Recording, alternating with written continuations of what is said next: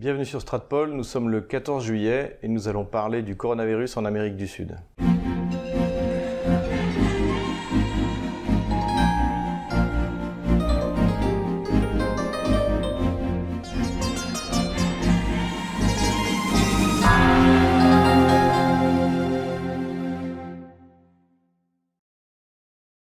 Bonjour Nicolas Delot. Bonjour Xavier. Donc pour nos auditeurs qui ne vous ont pas entendu depuis un certain temps, je rappelle que vous êtes, euh, vous habitez à Moscou, vous êtes franco-brésilien, de, de, souche européenne, comme on peut le voir, et, euh, et donc euh, vous êtes un spécialiste de l'Amérique du Sud et notamment du Brésil, et vous avez publié un livre sur la criminalité, que, dont nous mettrons d'ailleurs le, le, lien pour ceux qui voudraient le commander dans les commentaires de cette vidéo. N'hésitez pas. Voilà, avec euh, Bruno Racouchot, c'est ça? Exactement. Voilà. Euh, Aujourd'hui, nous allons parler d'un sujet qui est bon de moins en moins à la mode puisque eh bien l'épidémie se termine. Et euh, ça dépend où. Ça dépend la, la, mode revient euh, voilà, dans elle, certaines zones. Elle peut revenir dans certaines zones. Mais euh, ce que l'on voudrait faire ici sur Stratpol, c'est de faire un point sur, sur la manière dont ça a été vécu, perçu et, euh, et je dirais euh, combattu. Le Brésil, où on a dépassé les 70 000 morts. Sachant que alors, je, je préfère pas traiter du nombre de cas parce qu'en fait, ça dépend beaucoup du nombre de, de tests qui sont faits. La France ne teste pas. Mmh. la Russie teste énormément. voilà, donc Mais le Brésil teste pas mal. Et le Brésil teste pas mal, les États-Unis testent énormément. Donc en fait, on va se concentrer sur le nombre de morts et essayer de comprendre pourquoi. Déjà, si en fait ce nombre de morts est, est tellement impressionnant vis-à-vis -vis de la mortalité habituelle dans ces pays, et comment est-ce que les systèmes sanitaires ont réagi dans ces dans ces pays. Ok. Euh, globalement, il y, a, il y, a, des facteurs communs malgré. Euh, euh, des environnements euh, humains, géographiques, euh, socio-économiques sont différents. Il y a des facteurs aggravants, on va dire, dans l'ensemble de, l'Amérique du Sud. je vais laisser le Mexique un peu à part parce que c'est un cas particulier. Mais la première chose dont il faut se souvenir et dont on n'a pas conscience en Europe habituellement, c'est qu'actuellement en Amérique du Sud, c'est l'hiver et euh, les infections euh, et, les épidémies euh, respiratoires en hiver, même quand il fait 15 degrés, même quand il fait 18 degrés, dans des zones où habituellement il fait nettement plus chaud que ça, ben, ça, fait, ça fait des dégâts. Tous les ans, en Amérique du Sud, les épidémies de grippe font, font des dégâts qu'on le veuille ou non. Et euh, là, on est en, en, en, saison très défavorable. Imaginez, euh, imaginez d'être au mois, être au mois de novembre ou au mois de décembre euh, en France ou en Russie. Ben voilà, les gens sont fragilisés. Les gens sont fatalement fragilisés. Au-delà de ça, on est dans des environnements tout particulièrement au Brésil, mais ça, je sais que c'est vrai au Mexique aussi,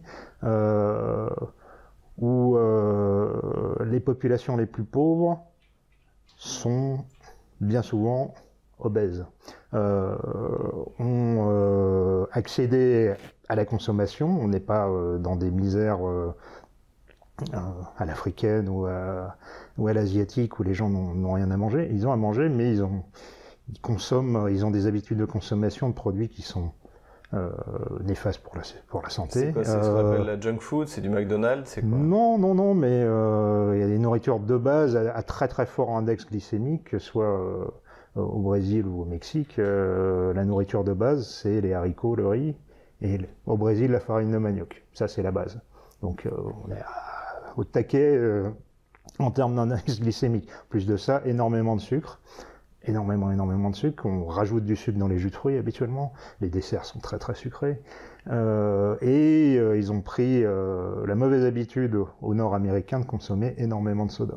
Ah ouais au Brésil notamment, euh, tous les restaurants et ailleurs, c'est vrai que on, a, on a cette, cette habitude de, de, consommer ce qu'on appelle les réfrigérants, c'est-à-dire des sodas. C'est vrai que vous faites, euh, vous faites le parallèle avec les États-Unis parce que quand vous décrivez cette situation d'une minorité pauvre euh, obèse, c'est un peu l'image qu'on a. Oui, bien sûr, et au, au, sein desquels le diabète et les maladies cardiovasculaires sont, euh, font des ravages à longueur d'année. À longueur d'année. Euh, euh, je ne trouvais pas une famille, euh, surtout de, de classe moyenne basse à, à pauvre au Brésil, où euh, la moitié des gens ne sont pas diabétiques euh, ou hypertendus. Ah oui. C'est catastrophique euh, d'un point de vue sanitaire. Alors si on ajoute à ça des, des, hôpitaux publics et une santé publique totalement défaillante à l'américaine, voire pire. C'est-à-dire, si vous avez de l'argent, vous êtes soigné. si vous avez de l'argent, vous, vous payez cher habituellement des assurances privées qui, qui, vont vous amener dans des hôpitaux qui sont niveau hôpital américain de Neuilly, voire mieux. Euh, avec, des, avec des, des, médecins qui sont formés en Europe, aux États-Unis, qui ont du matériel. Et si vous êtes pauvre, euh, tant pis pour vous. Alors, euh, au, au, Brésil notamment, euh, on veut absolument mettre euh, cet état de cet état de fait sur le dos de, du gouvernement actuel. Mais enfin, c'est un peu c'est un peu facile euh, parce que ceux qui ont ruiné, mais totalement ruiné, les hôpitaux publics et la médecine publique au Brésil, bah, ce sont tous les, les gouvernements précédents, dont Lula et dont celui de Lula et de et de et de Dilma Rousseff qui euh, ont eu la brillante idée, bon, on pourra en revenir là-dessus sur, dans une autre vidéo éventuellement, et pour réussir et favoriser euh, le financement de, leurs petits amis cubains, on fait venir des milliers, des milliers, c'est un scandale très brésilien, des milliers de médecins ou pas, parce qu'on ne sait pas trop euh, des fois ce qu'ils étaient, parfois c'était des infirmiers, parfois des vétérinaires, et plutôt que de former euh, des médecins brésiliens, on a fait venir donc ces milliers de médecins ou pseudo-médecins cubains que Cuba facturait quelques milliers d'euros par mois, alors que eux sur place vivaient comme des miséreux. Et on les a lâchés dans les campagnes et dans les, et dans les zones défavorisées euh, des grandes villes pour faire de la médecine euh, au rabais. Voilà. Et, maintenant, aujourd'hui, on s'étonne que la médecine publique au Brésil ne fonctionne pas, puisque le gouvernement Bolsonaro a bien évidemment décidé de, de renvoyer tous ces gentils cubains euh, chez eux et d'arrêter de, les payer. Et, euh, mais a été obligé de doper les, euh, les formations de médecins et de faire grimper les, le numerus clausus euh, des médecins, mais bon, ça va prendre du temps. Euh, finalement, là, aujourd'hui, on en est à 70 000 morts, mais la population du Brésil, c'est... Euh, c'est 210 millions d'habitants. 210 millions d'habitants, c'est en proportion, c'est pas tellement plus que ce qu'on a en France. C'est même plutôt moins. Euh, c'est plutôt moins et euh, largement, oui, même largement moins. Euh, et, et, sur le, le, la mortalité en général au Brésil, est-ce que ça va changer? Parce que c'est ça en fait qui est important. Moi, je n'ai pas fait d'ailleurs pour nos, nos, auditeurs, je n'ai pas fait de vidéo sur le Covid. J'attends le mois de décembre pour qu'on tire mm -hmm. les dernières euh, conclusions. Ouais, c'est est-ce que le Covid a une influence sur la mortalité en Russie et en France d'ailleurs C'est difficile à dire euh, pour le Brésil pour l'instant, euh, même très difficile. Euh, pour une raison assez simple. En fait, ça, inquiète moins l'homme de la rue que, que, le journaliste brésilien, le Covid, euh, pour une raison simple qui est que le rapport à la mort euh, au Brésil n'est pas du tout le même que dans nos sociétés. Euh, quand vous habitez au Brésil, vous habitez dans un pays où vous pouvez vous faire tuer pour votre paire de pompe tous les jours. Voilà. Il y a encore deux ans, il y avait presque 70 000 homicides euh, par an, sans parler de euh, quelques dizaines de milliers de, de disparitions euh, non élucidées, euh, qui en fait s'ajoutent aux homicides. C'est juste des corps qu'on n'a jamais trouvés. donc, les gens sont plus fatalistes, on, finit fatalement mais une approche comme... un peu plus légère, mais et, et, et dans le même temps, au Brésil, les gens, bien souvent, n'ont pas le confort qu'on peut avoir en Europe, euh, et doivent aller travailler pour vivre et, et, pour nourrir leur famille. Alors certes, le gouvernement fédéral a fait d'énormes efforts, donc bien évidemment on ne parle pas, évidemment. Euh, pour essayer de, sans trop affecter le budget fédéral, euh, pour essayer de redistribuer de l'argent à ceux qui en avaient vraiment besoin, mais les gens ont besoin de travailler. Et l'approche qui a été choisie est à l'origine, ou celle que le gouvernement fédéral brésilien a essayé de choisir, a été celle d'une politique non pas inhumaine, euh, horrible, euh, inqualifiable, euh, tel qu'on l'a, tel qu'on le voit dans les dans la presse mondiale, mais plutôt d'une approche équilibrée où on essaierait de ne pas trop affecter l'économie mmh. et dans le même temps ferait quelque chose malgré tout d'un point de vue sanitaire, notamment euh, via un confinement ciblé. Au début de l'épidémie... C'est un, un, peu la politique allemande en fait. Hein, c'est ce que... Non, non, ce sont surtout les plus de 60 ans qui, euh, qui devaient rester à la maison. Mm -hmm. euh, et, et, ça marchait plutôt bien, en particulier dans les États du sud du Brésil qui sont assez disciplinés, et où parfois il y a moins de concentration urbaine qu'à São Paulo, Rio ou à Manaus, qui est un cas très, très à part. on en parlera après. Mais... on en parlera. un cas très bizarre, mais très à part. Euh, et, dans le même temps, bah, voilà, le, gouvernement fédéral a redistribué beaucoup d'argent, a fait grimper les capacités de test de 850% en quelques semaines, a, a déclenché des productions massives, puisque contrairement à la France, le, Brésil est une puissance industrielle, euh, a convaincu très vite les producteurs d'alcool de canne à sucre euh, de, à, commencer à produire des, des gels hydroalcooliques, euh, les industriels du textile de, de produire des, des masques, euh, et l'industrie pharmaceutique locale qui est importante de, de commencer à produire de, de, euh, de la chloroquine. Euh, et même les usines, puisqu'ils en ont euh, de l'armée, ont commencé à produire de la chloroquine à, à, à hauteur de 2,5 millions de doses par, par semaine. En ce qui concerne le, le, Covid, donc en fonction de certaines régions du Brésil, on a vu circuler des photos de charniers. Alors ça m'a rappelé un peu Timișoara, donc je me suis méfié. Euh, du côté de Manaus, je crois. Euh, Qu'est-ce qui s'est passé? On a voulu cacher les morts. On a.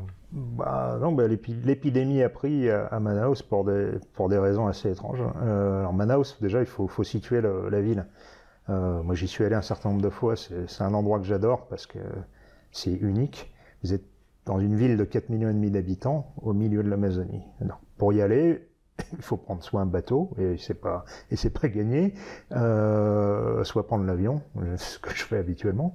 Euh, et euh, au-delà de ça, c'est une ville qui a, qui a, vu le jour parce que les barons de, du caoutchouc de l'époque euh, y avaient construit une ville à la parisienne. Donc on y trouve un opéra qui est une petite réplique de l'opéra de Paris et euh, des bâtiments euh, haussmanniens, mais euh, au milieu des au milieu des arbres, hein. quasiment. C'est assez incroyable. Ça fait penser un peu au film de Werner Herzog, notamment. Mais donc on a cette hyper c'est depuis devenu une zone assez pauvre, même si c'est une zone franche. Et c'est ce qui a amené le, le, virus, c'est une zone franche euh, avec des vols directs entre, euh, entre la Chine et le Brésil, ce qui a amené euh, des populations chinoises, de Wuhan probablement, et le, virus a pris. Alors, après ça, vous êtes dans une zone hyper humide, on a 80-90% d'humidité, et apparemment le, ce virus-là aime bien ça. Vous êtes en plus euh, dans des zones pauvres avec des hyperconcentrations euh, euh, même pas dire urbaine, de, de, de cabanes euh, avec des gens les uns sur les autres, de toute génération, y compris âgés. Euh, donc et un système sanitaire. Euh, alors certes, l'armée est très présente dans cette zone. Il y a beaucoup de bases. Oui, il y a, des il y a un camp d'entraînement où les Français vont s'entraîner, notamment en jungle. le commando d'assaut, le fameux. Euh, ils en sortent pas tous parce que c'est super dur. Euh, mais, mais l'infrastructure médicale est ce qu'elle est. en plus, même faire des évacuations euh, sanitaires dans cette zone-là, c'est très très très compliqué. Euh, donc voilà, le, résultat euh, pas brillant, oui, oui, énormément de morts sur euh, sur la zone, et puis parce que population fragilisée, humidité mhm. et, et, diffusion du virus à toute vitesse. Voilà. Alors après, après ça, le Brésil étant un pays compliqué et un pays de, de, de bataille politique, euh, bah, il y a eu bah, c'est vrai qu'on a eu un peu l'impression d'avoir la même chose qu'aux États-Unis, c'est-à-dire vous aviez un, un président euh, de droite qui voulait essayer d'avoir une politique euh, équilibrée. à, l'allemande, je dirais, euh, et des gouverneurs aux États-Unis, donc des, de, des, démocrates donc de gauche, mhm. qui eux sont passés immédiatement dans l'hystérie anti-Covid. Et il s'est passé la même chose au Brésil. Il s'est passé exactement la même chose. Et même au-delà de ça, il s'est passé quelque chose d'assez unique, c'est que euh, le tribunal suprême fédéral, le STF, euh, dont tous les membres ou presque ont été nommés euh, par les prédécesseurs de, euh, de Bolsonaro, qui n'a pour l'instant même pas pu en nommer un seul, euh, ont imaginé une jurisprudence unique et unique, permettant aux gouverneurs et aux maires de, de, de grandes villes de ne pas obéir au gouvernement fédéral. Euh, ce qui est en situation d'urgence n'est pas constitutionnel. Mais comme personne ne peut faire appel des décisions du tribunal suprême fédéral... C'était le même tribunal qui avait libéré Lula. On voit la précédente vidéo. Oui, donc c'est légèrement politisé. Légèrement. légèrement politisé. Et euh, bah, du coup, la chloroquine a été interdite formellement dans, certaines, dans certains États, dans certaines villes. Euh, on, a vu, on a vu Bolsonaro d'ailleurs euh, qui a attrapé le, le, corona. Vladimir Poutine d'ailleurs lui a envoyé des, des vœux de prompt rétablissement. Oui, c'est très apprécié et euh, c'est très appréciable. C'est un des rares grands chefs d'État à avoir, à avoir envoyé des vœux de, de, de, de, bon et prompt rétablissement à, à Jair Bolsonaro. Et croyez-moi que ça passera, enfin, ça tombera pas dans l'oreille d'un soir. le reste de la lettre fait état de, des discussions et de la coopération future entre les deux États. Et euh, je pense que ça, ça, n'est pas d'un Voilà, on peut renvoyer aussi à notre vidéo sur les, la réunion des BRICS. Exactement. Qui avait lieu justement au Brésil. Euh, et donc, donc, oui, on l'a vu effectivement de revendiquer l'utilisation de la oui, il, en prend, comme avant lui, le, le, le, patron des services secrets, le général Heleno, euh, qui est un maillon important du gouvernement, qui a 73 ans, a attrapé le Covid au tout début. Il a été traité euh, par le protocole Raoult. Comme en Russie. Comme en Russie. Et euh, quatre jours plus tard, était au, était au travail, hein, euh, sans difficulté. 73 ans, ouais. 73 ans solide, mais 73 ans quand même. Mm. Euh, Bolsonaro, il semblerait que ce soit exactement la même. Il y, avait il y a eu une petite pointe de fièvre, il a pris de la chloroquine, euh, euh, de l'azithromycine et, du zinc, et trois jours plus tard, il était au boulot avec 36 de fièvre. Voilà. Plutôt rassurant. Plutôt rassurant, effectivement, mais mais euh, plutôt symptomatique de l'hystérie, parce qu'au Brésil aussi, on, est tombé dans l'hystérie d'études absurdes où on a donné trois fois ou quatre fois le dosage normal. ah, vous parlez d'études sur les médicaments Oui, à, des, à des personnes cardiaques âgées, en, déplorant ensuite que, que, les choses se passaient plutôt mal et qu'ils faisaient des crises cardiaques. forcément. donc on est au Brésil aussi, euh, on est tombé dans la guerre informationnelle qui, en fait euh, euh, masque une guerre politique interne. Donc c'est comme aux États-Unis en fait, le, le Covid-19 est l'otage d'un affrontement droite-gauche avec une droite plutôt une approche raisonnable et une gauche une, une approche hystérique. On peut dire ça. On peut dire ça. Bien, Nicolas Delot, merci pour cette, euh, cette analyse. De toute manière, sur la question du Covid, on va pas non plus faire des, encore une fois, des tonnes de vidéos. Je pense que le problème est plus ou moins derrière nous et que on verra euh, à la fin de l'année si ça a vraiment eu une influence sur la mortalité euh, mondiale, française, russe ou brésilienne. Ben, merci beaucoup. Merci Nicolas.